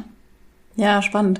Also dann, dann weiß ich ja vorher auch so, worauf ich mich einlasse, wenn ich, wenn ich halt weiß, hey, ist es mir wert, einfach eine Beziehung mit dir zu führen, reichen mir zwei Tage die Woche, ähm, oder habe ich jetzt die Vision von, eigentlich will ich zusammenziehen, ich will irgendwie Kinder und Haus und Ehe und keine Ahnung, was ja. noch dazugehören könnte, ähm, ja. dann, dann kann ich mich da irgendwie drauf einstellen. Wo ich jetzt gerade Vision gesagt habe, hast du quasi mit deinem mit deinen Partnern, müsste ich eigentlich sagen. Hast du dann quasi so Zukunftsvisionen mit denen oder lebst du wirklich einfach komplett im Hier und Jetzt und sagst, hey, wir schauen einfach wirklich immer im Hier und Jetzt, wie es uns gerade geht und was sich, was sich gerade meldet? Mhm. Also ich liebe so Zukunftsfantasien ähm, und gleichzeitig glaube ich auch in monogamen Beziehungen, die Beziehung existiert trotzdem eh immer nur im Hier und Jetzt so. Und selbst wenn wir dann zusammen ein Haus bauen und sowas und die Vision haben, für immer zusammen zu bleiben, dann ja, trennt man sich halt doch irgendwann und dann kommt halt doch die Scheidung und dann muss man doch gucken, was man mit dem Haus macht. Und es ist also, eine Beziehung ist halt im Hier und Jetzt und alle Zukunftsvisionen können wir uns machen, aber wenn wir mal ehrlich sind, so also wirklich was bringen, tun Zukunftsvisionen nicht, weil sie ja eh oft nicht so eintreten, wie man sich vorstellt. So. Ähm, genau, aber unabhängig davon habe ich, also liebe ich total, so in Fantasien und Schwärmereien mit einer Person dann auszubrechen und dann so, ja, und dann leben wir später alle in so einem großen Haus zu sechst und dann äh, kümmern sich alle um das Kind, was ich irgendwie geboren habe, aber ich bin dann nicht die Mutter, sondern eigentlich die Verantwortung trägt dann die Person und dann so und dann machen wir das so und also sowas ist dann natürlich schon irgendwie so da. Ja, genau. Macht auch Spaß und würde ich jetzt auch nicht unterbinden oder so. Ähm, hm. ja. Aber es ist schon verbunden auch mit der, mit dem, was du jetzt ja gerade so beschrieben hast, auch verbunden mit vielem, was einfach jetzt nicht das, was du vielleicht mal kennengelernt hast von, weiß ich nicht, deinen Eltern, deinen Großeltern einfach übernommen, sondern alles neu gedacht, wenn ich so beschreiben darf, oder? Ja, ja, und es ist auch ein Prozess, irgendwie sich da immer mehr zu erlauben, neu zu denken, irgendwie so. Also gerade in meinen ersten Beziehungen, die waren dann eben schon noch sehr, genau, also von der, die Monogamie war dann der Ausgangspunkt und dann hat man so nach und nach vielleicht geöffnet. Und jetzt heutzutage, glaube ich, äh, bin ich da halt noch offener und sehe gar nicht mehr die Monogamie so als einen Standard an, sondern gucke halt einfach so, genauso ähm, für, ja, bin da irgendwie total offen, jedes mögliche Beziehungskonzept irgendwie anzunehmen, so wie es halt irgendwie gerade passt oder so. Also was ich jetzt zum Beispiel gerade meinte mit Kindern, also zum Beispiel die Person, die ich gerade sehe, äh, möchte schon irgendwie so irgendwann Kinder haben und ich bin jetzt die letzten äh, Jahre in so einem Modus gewesen, dass ich eher sage, boah, ich will nie Kinder haben, weil ich glaube, ich kann dafür keine Verantwortung übernehmen. Und ähm, kann mir dann trotzdem irgendwie vorstellen, vielleicht sogar, genau, irgendwie ein Kind zu bekommen, aber das dann quasi abzugeben und das dann seins mit irgendeiner anderen Person, die vielleicht, also vielleicht hat er dann eine andere Partnerin, die zum Beispiel keine Kinder bekommen kann oder sowas, rein biologisch und dann kann das so, kann ich das abgeben. Also ich bin da total offen mittlerweile irgendwie zu gucken, wie es so passt, ja. Aber ich glaube, das ist halt auch ein Prozess, ja. Ich habe zum Beispiel häufiger auch so die Kritikpunkte gelesen, ähm, wenn ich, also gerade so bei den Personen, die halt offene Ehen führen, vielleicht auch mit Kindern, mhm. Viele sagen, sie, sie unter, also sie lassen ihre Kinder gar nicht wissen, was das Beziehungsmodell an sich ist. Häufig kommt auch von außen die Kritik so, ja, aber was, was lebt ihr denn da euren Kindern dann vor? Und haben die Kinder überhaupt eine sichere Basis? Ähm, haben die, die, also, haben die überhaupt die Bezugspersonen, die sie brauchen und so weiter? Was würdest du dazu sagen? Wie, wie geht's dir mit solchen, mit solchen Fragen? Hm.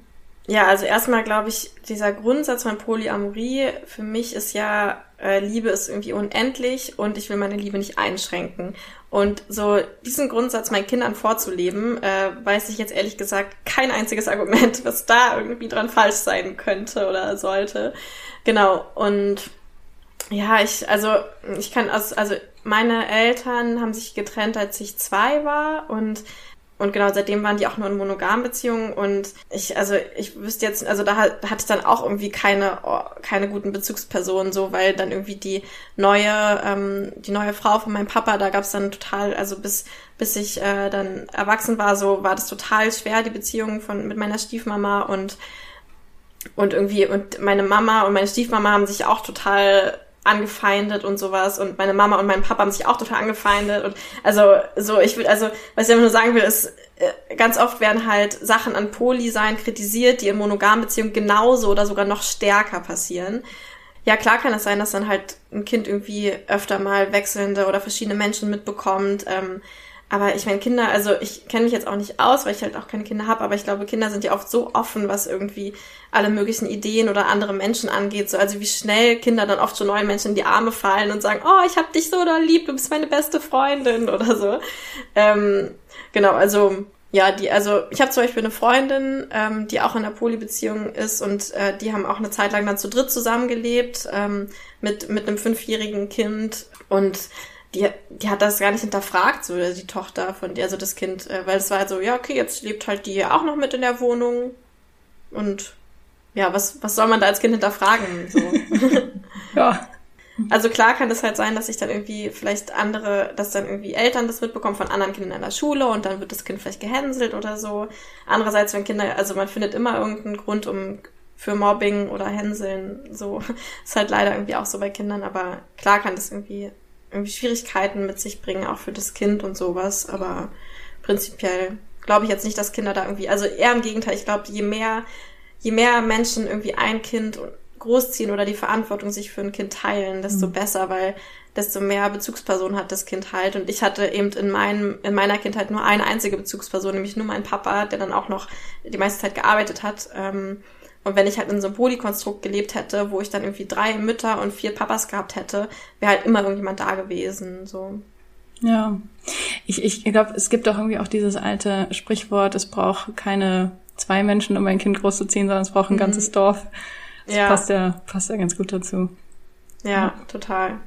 Ja. Also, um da nochmal zusammenfassend zu sagen, ist es eher so ein, so ein ständiger Prozess von, aktuelle Glaubenssätze in Frage stellen, mich immer wieder fragen, wie möchte ich eigentlich leben? Wie, wie geht es mir damit, nicht das zu akzeptieren, was quasi als normal in Anführungsstrichen angesehen wird, sondern das immer wieder neu zu justieren? Ja, ähm, ja, würde ich voll, würde ich so sagen. Und dann gleichzeitig, ja, denke ich, haben wir jetzt, also frage ich mich gerade, ja, also was ich jetzt so erzählt habe, war vielleicht schon so so ein paar, also so, ja, nach so sechs, sieben Jahren von so einer Art von Beziehung und ähm, kann vielleicht auch für manche Menschen jetzt so ein bisschen so mega abgedreht wirken, so wie, hä, was ist denn da los? genau, also ich glaube, also ich, ich finde halt, ja, es kann ja auch so sein, dass man wirklich nur sagt, hey, wir sind, wir leben irgendwie zusammen und wir haben halt irgendwie eine quasi monogame Beziehung und so wie ihr es dann gemacht habt, probieren wir jetzt vielleicht einfach mal aus, wie es ist, einfach nur mal eine andere Person mit einer anderen Person zu flirten oder so. Und das ist ja auch schon, ist ja auch schon irgendwie was. Oder also, genau, man kann ja auch für immer, also es gibt ja auch viele Menschen, die für immer in so einer offenen Ehe zum Beispiel leben und halt sagen, ja, es gibt irgendwie Sex mit anderen Menschen, ähm, aber keine anderen Beziehungen und so und so leben, leben die für immer. Also es muss ja nicht immer darauf hinauslaufen, dass man dann irgendwelche komischen abgespaceden Beziehungsmodelle sich da überlegt. So. Ja.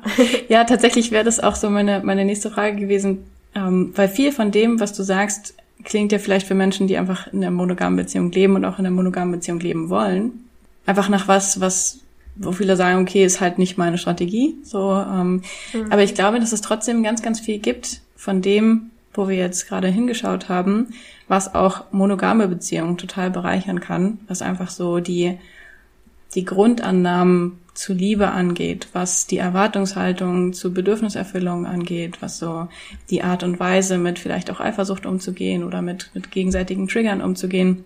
Vielleicht können wir da noch mal ein bisschen genauer hinschauen, dass einfach quasi die unsere Perspektive ist, Angenommen, hier hören jetzt Leute zu, die in einer monogamen Beziehung leben oder in einer leben wollen oder so. Was sind da vielleicht Sachen, die aus dieser Haltung, die du jetzt gerade ähm, mit uns geteilt hast, trotzdem damit reinfließen können?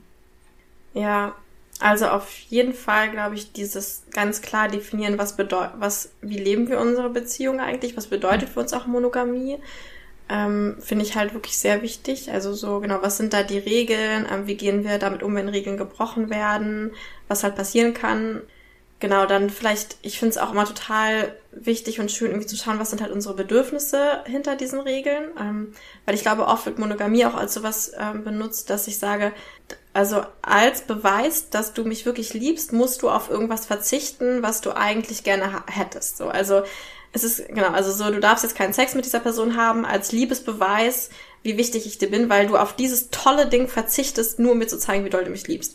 Und das finde ich dann irgendwie so ein bisschen, so ein bisschen komisch, weil ich glaube, dann kann man vielleicht auch andere Wege finden, zu zeigen, wie sehr man dich liebt, außer als Beweis zu dem, hey, du verzichtest auf irgendwas ganz Tolles oder so.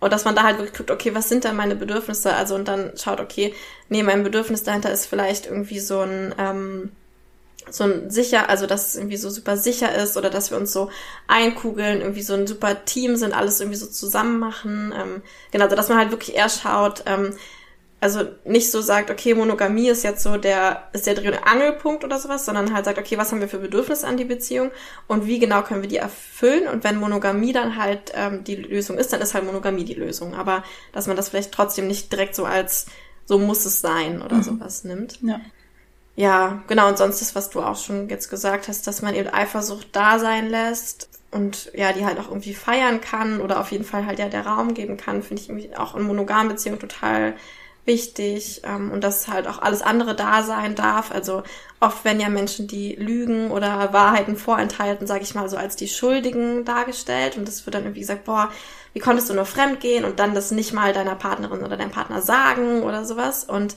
ähm, ich glaube, es ist halt oft nicht nur die Person, die lügt, sondern auch die Frage ist, ähm, wie würde denn die andere Person das aufnehmen, wenn, wenn ihr die Wahrheit gesagt wird, so. Und, also, also ich glaube, also für mich ist es halt auch wichtig, dann auch eine Offenheit zu haben, ähm, zu sagen, wenn du Regeln gebrochen hast, dann ist es auch irgendwie meine Aufgabe, das, äh, da, dem auch Raum zu geben und dafür irgendwie da zu sein und zu schauen, okay, warum hast du denn diese Regel gebrochen? Was für ein Bedürfnis hat dich denn daran gehindert, die Regel einzuhalten und sowas?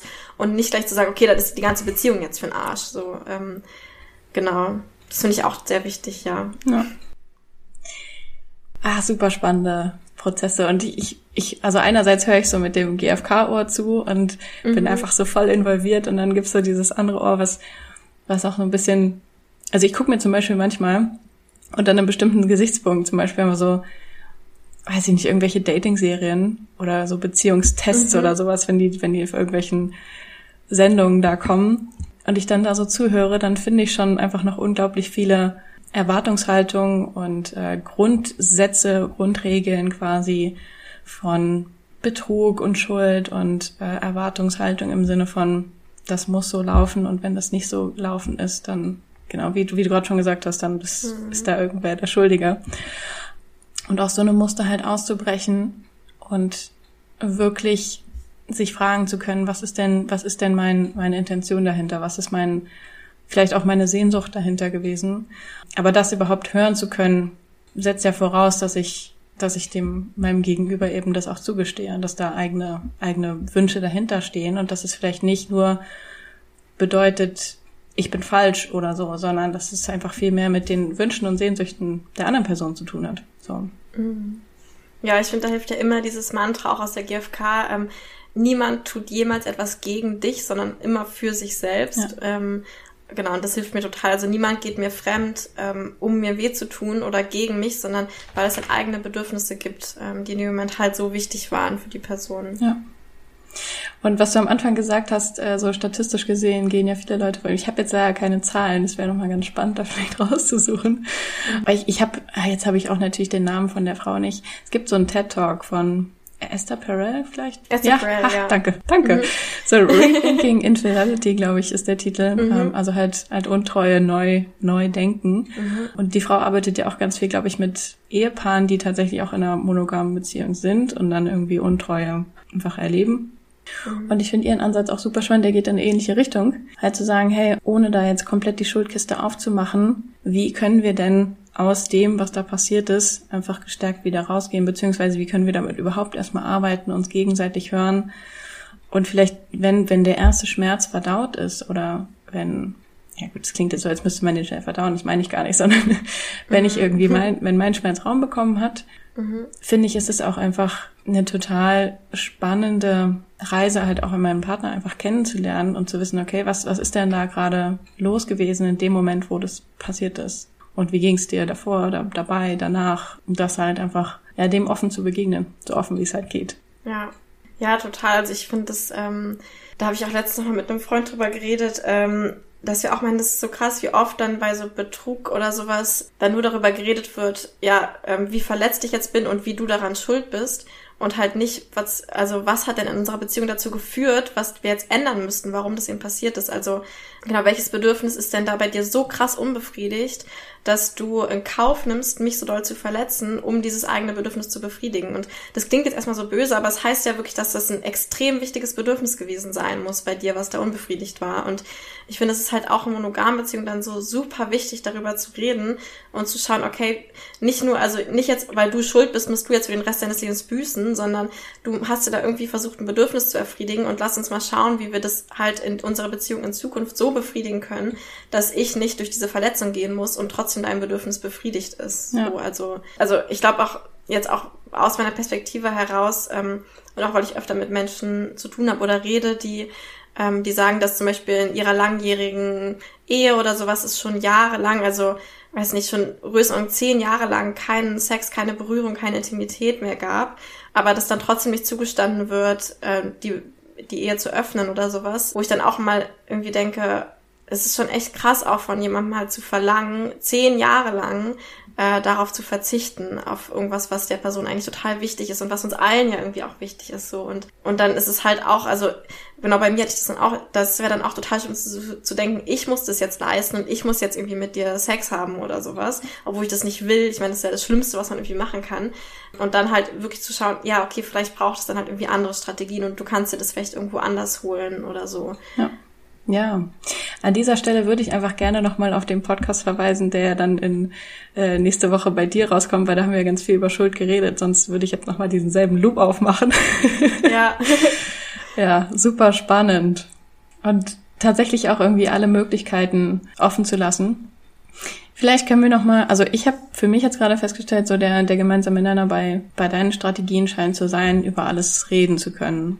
So, das würde ja auch voraussetzen, gerade wenn du jetzt beschrieben hast, hey, wenn ich mich zum Beispiel frage, was für Bedürfnisse stehen denn zum Beispiel hinter einem Fremdgehen, dann setzt das ja voraus, dass ich überhaupt die Fähigkeit habe, in mich selber hineinzuspüren und zu wissen, was habe ich denn eigentlich für Bedürfnisse, ähm, aus welcher Motivation heraus habe ich das gerade gemacht, was ist da in mir eigentlich alles so los, das überhaupt zu wissen klingt wieder so kopflastig, aber das überhaupt, damit überhaupt in Kontakt kommen zu können, so, das setzt es ja voraus, oder? Mhm. Ja, das ist halt schwer, ne? Also gerade wenn man jetzt irgendwie nicht aus so einem GFK-Kreis oder so kommt oder dann nicht so viel Übung drin hat, kann ich mir, also stelle ich mir das halt extrem ja, schwer vor, irgendwie damit in Kontakt zu kommen. Ja, vielleicht hilft es da, sich irgendwie Bedürfnislisten anzuschauen und zu gucken, was resoniert. So klar, oft ist es natürlich irgendwie so Freiheit. Ja, Liebe ist es, glaube ich, einfach ganz oft. Dann natürlich so Abenteuer. Ja, was noch? Also ich merke auch so ein, äh, so ein Bedürfnis nach nach diesem krassen Begehren und begeht, begehrt werden oder so, jemanden neu kennenlernen. Also ja, es sind irgendwie ja, verschiedene Sachen, die da dahinter stehen können. Aber vielleicht hilft dann da ein Paar-Coaching bei dir. oder auf jeden Fall irgendwie eine Medi Meditation, äh, Mediation oder so. Also ich glaube oft, dass es halt hilft, wenn dann jemand anderes nochmal mit einem darauf schaut und dann irgendwie unterstützen kann. So. Ja. Eine Meditation finde ich auch immer hilft. Meditation, Meditation, auch, ja. Mediation. Ich will, äh, ja, egal. Ja, beides, beides. Konfliktklärung ja. und eine Meditation für mich selber. Ja. ja. Zusammen meditieren finde ich auch eine gute Idee bei sowas. Mm, ja, stimmt. Einfach mal mit dem Schmerz und der Verletzung auch einfach mal sitzen, der halt dann irgendwie vielleicht da ist oder so. Ja, ich glaube, was, was mir da vielleicht auch gerade noch ähm, wichtig war in diesem Aspekt von die Bewusstheit, die braucht es vielleicht auch, weil, also ich finde, ähm, das hast du ja vorhin auch schon im, im, im Rahmen von Poly-Beziehungen gesagt, dass es halt kein, kein Fail ist, wenn eine Beziehung beendet wird. Und genauso finde ich es halt, finde ich, gehört auch dazu, zu, also sich, sich zugestehen zu können, dass wenn mein Partner halt nicht die Strategien fährt, die für mich passen, ähm, also angenommen, mein Partner geht fremd und kann da halt eben nicht drüber reden, möchte da auch gar nicht drüber reden. Ähm, und ich merke einfach, das, das passt für mich nicht, das stimmt für mich nicht. Dann halt mir, genauso wie du vorhin gesagt hast, warum gestehen wir uns nicht dieses, hey, das ist doch viel zu gut, um wahr zu sein, zu, mir dann auch da zuzugestehen, dass es halt nicht das ist, was für mich passt. So. Und, und dass wir wirklich mhm. komplett selber entscheiden dürfen, was für eine Beziehung möchte ich führen. Das jetzt nicht nur, weil irgendwer hier in einem GFK-Podcast oder auf Instagram sagt, hey, Poly oder mhm. offene Beziehungen sind der Shit oder hier Monogamie muss sein, weil das ist der Standard und Hollywood lebt uns das vor. Ähm, dass halt nichts von diesen äußeren Muss-Dingern irgendwie die Grundlage sein, sein kann oder sein sollte, sondern komplett mein, meine eigene Entscheidung. So, das würde ich gerne nochmal einfach so im, im Hinblick auf ein paar äh, Geschichten, die ich jetzt gerade so im Kopf habe, nochmal betonen. Ja, total. Ja, es ist total so ein Zwei-Level-Ding irgendwie so, oder dass viele Poly-Leute halt so dann die Monogamis belächeln und irgendwie so sagen, pff, ihr kommt irgendwann auch noch mal dahin, wo wir jetzt sind, so, oder, da, also so. Und das ist halt total, totaler Unsinn, weil, ja, der Grundsatz sollte halt immer sein, was passt für uns am besten, ja. was macht mich am glücklichsten und wie kann ich meine Bedürfnisse halt am besten erfüllen. Ja. Ja, andersrum ist ja auch häufig, also Urteile wir urteilen sowieso den lieben langen Tag. Aber gerade die eigenen Urteile sagen mir ja viel über meine eigenen Bedürfnisse oder vielleicht auch über meine eigenen Ängste aus. Also wenn ich jetzt, also entweder das, was du gerade gesagt hast, so quasi das Monogam Monogamie wird belächelt oder auch andersrum, ähm, habe ich auch häufig erlebt, dass halt offene Beziehungen einfach, ja, das ist halt so eine komische Phase und da kommt man dann auch wieder mhm. raus, dann kommt man wieder zurück zum richtigen, wie auch immer. Ja. Dass, dass halt also diese, diese Urteile, in welche Richtung auch immer, dann wieder vielleicht Rückschlüsse ziehen lassen auf das, was für, für mich vielleicht gerade passt. Und dann kann ich von anderen vielleicht meinen Fokus wieder wegbringen und kann für mich schauen, hey, was ist denn gerade mein Ding? So. Und mhm. vielleicht liegen auch manchmal hinter den größten Urteilen eigentlich die eigenen größten ja, Sehnsüchte vielleicht auch, also in, in alle möglichen mhm. Richtungen kann, kann, ich mir das gut vorstellen, dass halt, ja, da häufig sich noch ein bisschen mehr hinter, hinter versteckt, wie das häufig so ist mit den Urteilen. mhm. Ja.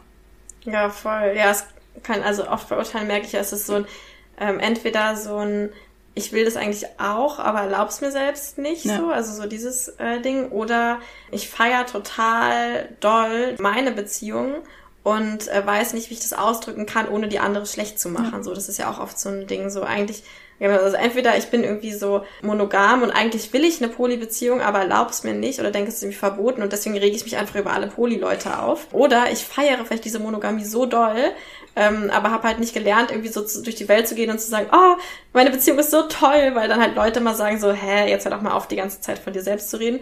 Und deswegen rege ich mich vielleicht lieber über die anderen auf, weil das halt meine Art ist, irgendwie meine eigene Beziehung zu feiern. Ähm, genau, kann irgendwie ja voll beides sein. Und es lohnt sich vielleicht, wie du meinst, da mal hinzuspüren und zu gucken, ja, erlaube ich mir das nur nicht und will es eigentlich vielleicht selbst so und ähm, ja. ja. Ja, ach, ich feiere unsere unsere Unterhaltung. und was ich gerade auch, um den Club vielleicht nochmal zum ganz zum Anfang äh, mhm. zu machen, das wird definitiv bei mir hängen bleiben. Und vielleicht ist es auch so ein, also ich meine, Selbstliebe-Coaching passt ja eins zu eins dazu. Aber dieses so meine Primärbeziehung ist mit mir selber. Und je mehr ich da investiere, desto leichter wird vielleicht auch alles andere drumherum. Sei es jetzt mit einer Person, mit zwei, mit einer fest und mit anderen wechselnd oder wie auch immer. Mhm. ja. Ja, voll. Ja, ich liebe das wirklich so, genau, dieses so Beziehungen, die nicht die zu mir selbst sind, halt eher als Add-ons zu begreifen und genau, dann halt nicht mehr dieses, ähm, diese Angst vor dem Fail zu haben oder genau zu sagen, okay, das muss jetzt alles perfekt passen oder sowas. Oder genau, ich muss jetzt hier den Partner fürs Leben finden, sondern halt eher so, okay, das ist jetzt gerade voll das schöne Add-on an diese Primärbeziehung, die ich halt mit mir selbst irgendwie hab. Ja. Und manchmal ist das Add-on dann halt mal wieder weg und dann kommt es vielleicht wieder oder an einer anderen Stelle oder an einer anderen Form oder so und ja. Ja, cool. Ich habe ich hab letzte Woche auch eine Podcast-Folge zu den fünf Sprachen der Liebe und zu Five Sexual Blueprints gemacht. Und da habe ich das auch mhm. beides angewendet, halt auf Paarbeziehungen und aber auch auf die Beziehung mhm. mit mir selber. Und ich finde einfach, das ist so mit die Basis eigentlich für alles. So, deswegen mhm. freut es mich, dass wir auch da nochmal hingeguckt haben. Ja. aber ich, cool. ich kann mir auch vorstellen, dass wir dazu nochmal eine separate Podcast-Folge machen, so zur Beziehung mit sich selber und ja. Ja. Ja, voll gern. also ich, ich hätte zwar noch hunderttausend andere Fragen, ähm, aber mit Hinblick mhm. auf die Zeit, finde ich, können wir vielleicht ja. auch einfach ein bisschen das hier mal rund machen. Vielen, vielen Dank erstmal für den Einblick. Ich äh, halte es nicht für selbstverständlich, dass du uns da so alles mit uns teilst. Und ich bin auch total inspiriert und äh, ja, finde einfach vielen, vielen Dank für, für dieses Geben und Nehmen. Ja, danke auch für die Einladung und den Raum, den du mir gegeben hast, einfach mal über mich selbst zu quatschen. ähm, würdest du, würdest du da gerne noch mal was zusammenfassen oder so abschließende Worte sagen? Oh, ja, ist irgendwie gar nicht so einfach, ne, bei so einem großen Thema, aber ja, also vor allem so dieses, die Intention ist halt einfach immer irgendwie, immer mehr Liebe in sein Leben zu bringen und, und jede Person kann diese Intention halt so ausleben, wie es irgendwie am besten passt. Das finde ich irgendwie einfach so total schön. Und das ist auch das, woran ich mich erinnere, immer wenn, wenn mir irgendwas in der Beziehungsdefinition schwerfällt, zu sagen, okay, es geht eigentlich einfach nur darum, dass es möglichst viel Liebe in der Welt gibt. Mhm. Und dann ist es irgendwie wieder so, okay. Witzig, ja. ich, ich wollte gerade noch fragen, so als Abschlussfrage, wenn du quasi so von oben auf die Welt runterschaust, was braucht die Menschheit am meisten? Eigentlich fast schon beantwortet. ja. Gehe ich. Ja, irgendwie mehr, mehr Liebe oder mehr, äh, oder so ein Wort, ähm, das kommt von äh, Shader Kurt. Ich weiß, das gab gerade so ein Buch, das heißt Radikale Zärtlichkeit, was so ein bisschen viral, glaube ich, gegangen ist. Ähm, genau, mehr Zärtlichkeit einfach so. Also sie sagt es, glaube ich, eher so. Genau, Zärtlichkeit ist so dieses aktive Lieben, ne? Also einfach so mit Menschen zärtlich sein, egal wer es ist, egal in welcher Beziehung ich irgendwie zu der Person stehe. Ja. Oh. Genau. I, I like, I love it. Voll schön. Und es bleibt definitiv auch bei mir hängen, Liebe ist eine unbegrenzte Ressource, Zeit ist die begrenzte mhm. Ressource. Das ähm, ja. unterschreibe ich zu 1000 Prozent. Ja, voll. Ach, voll schön. Danke dir, es hat mir sehr, sehr viel Spaß gemacht. Cool, ja, freut mich, danke auch. So, vielen, vielen Dank fürs Zuhören und fürs Dranbleiben, falls du jetzt noch hier bist und das hörst. Vielen, vielen Dank. Ich freue mich auf die Rückmeldungen. Und hier kommt einfach nur noch mal der kleine Nachtrag zu den Kanälen, auf denen da ja unterwegs ist. Am aktivsten ist sie, glaube ich, in ihrem Podcast Mir fehlen die Worte nicht. Und ihre Website, die findet ihr auch nochmal in den Show Notes. Die ist daya-trende.de. Und dann freuen wir uns von euch zu hören und vielen, vielen Dank fürs Zuhören nochmal und bis bald.